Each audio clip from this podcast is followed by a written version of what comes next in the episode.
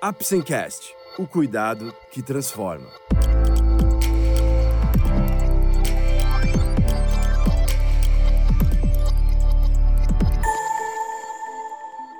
Hoje vamos falar sobre doenças inflamatórias intestinais. Você vai conhecer um pouco mais sobre o que são essas doenças, suas causas, sintomas e tratamentos. Vamos lá?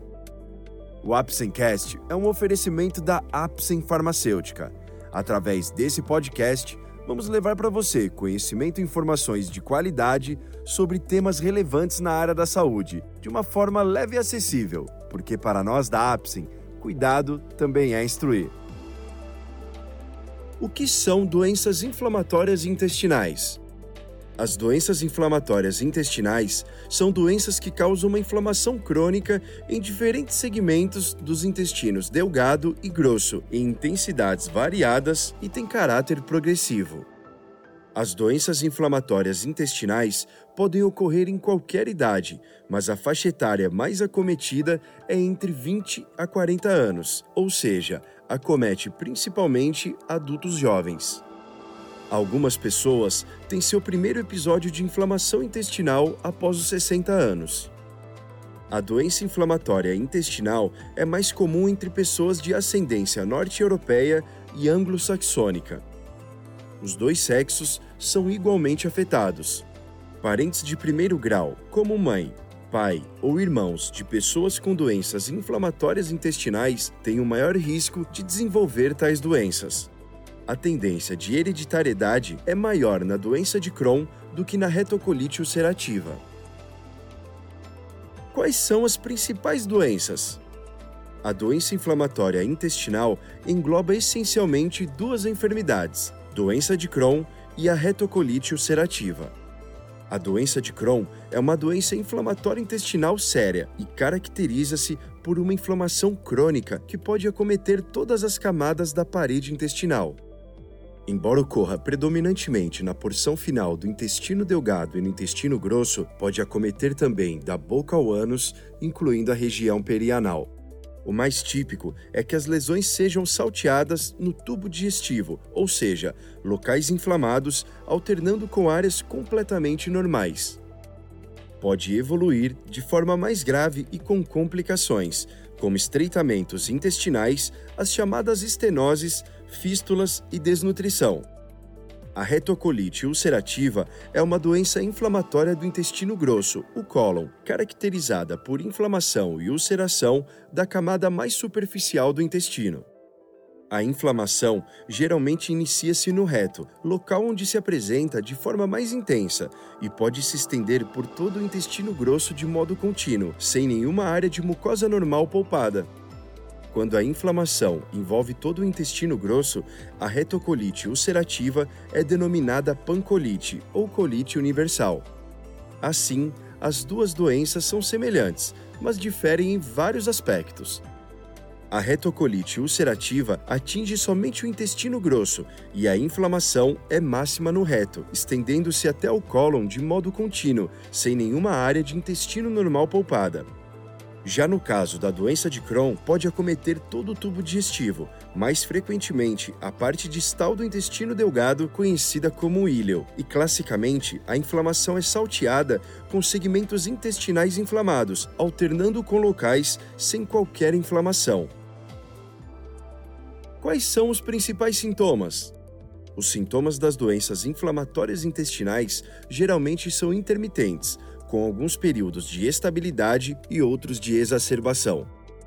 Os principais sintomas da doença de Crohn são diarreia, dor abdominal, febre e eliminação de muco e sangue nas fezes, quando o intestino grosso é mais acometido.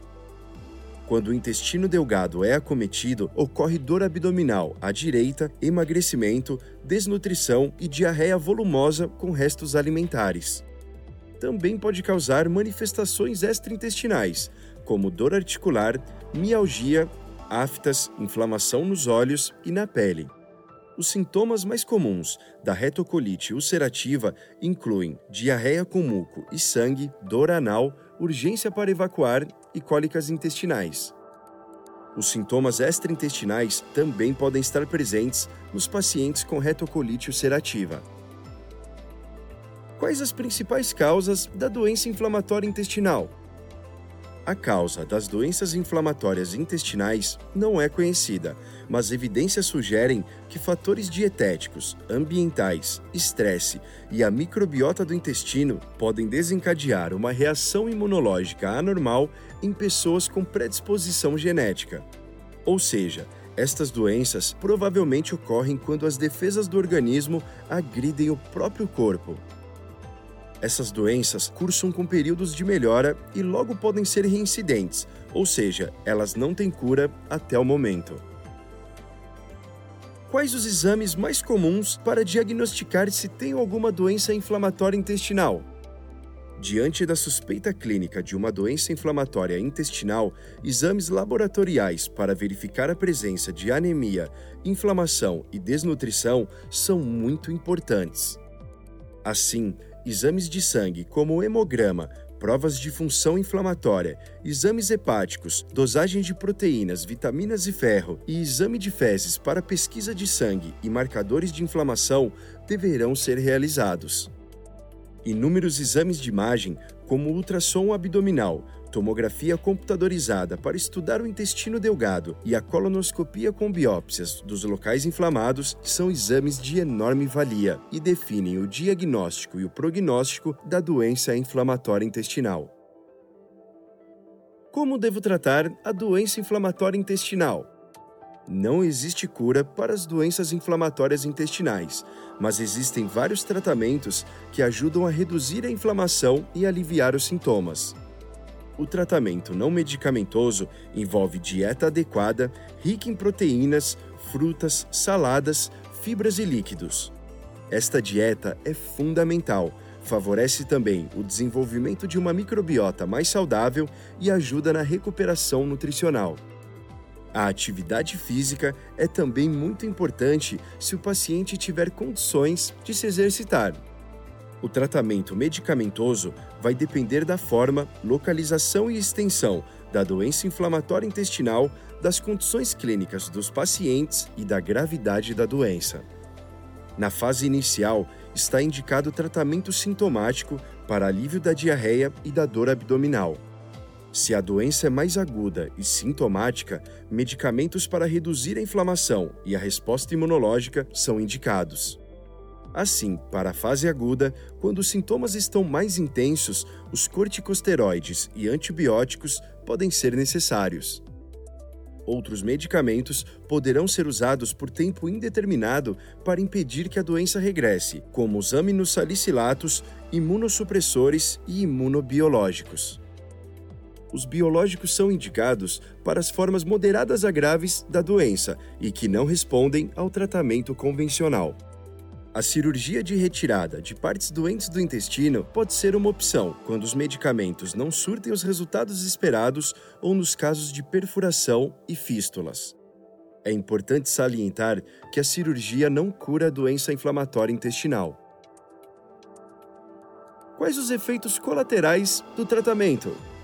Os efeitos colaterais vão depender de qual medicamento está sendo usado pelo paciente Todos os medicamentos empregados no tratamento das doenças inflamatórias intestinais podem ocasionar reações adversas, mas na prática, os pacientes toleram bem e a melhora dos sintomas intestinais é uma excelente recompensa para estes pacientes.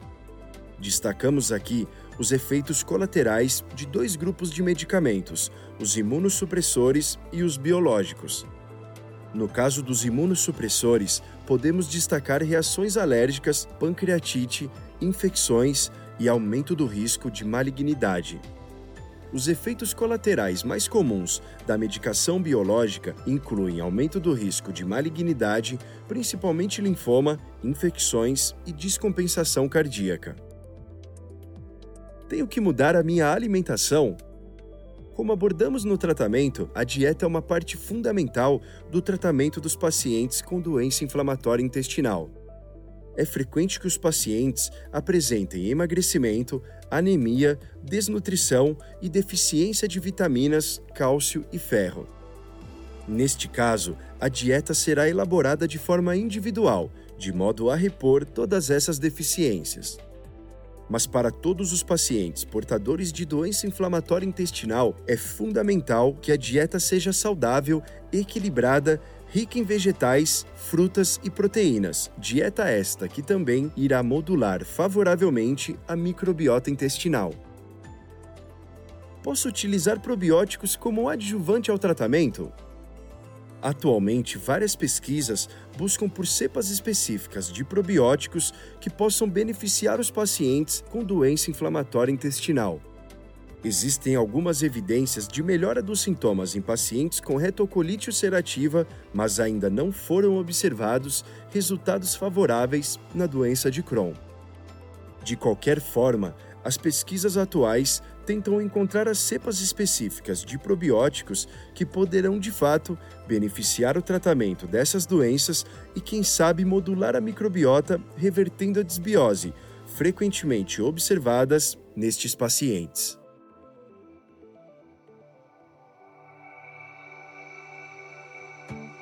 Esse foi mais um episódio do Apsencast. Esperamos ter conseguido esclarecer um pouco mais sobre o que são as doenças inflamatórias intestinais, suas causas, sintomas e tratamentos. Lembre-se que, para o diagnóstico e tratamento corretos, é essencial procurar um profissional da saúde. Obrigado por ouvir o Apsencast e até o próximo episódio. Este é um podcast feito pela Apsen em parceria com a doutora Maria do Carmo Frisch Passos gastroenterologista, professora associada e doutora FM barra UFMG, CRM 18599. Apsen Farmacêutica, o cuidado que transforma.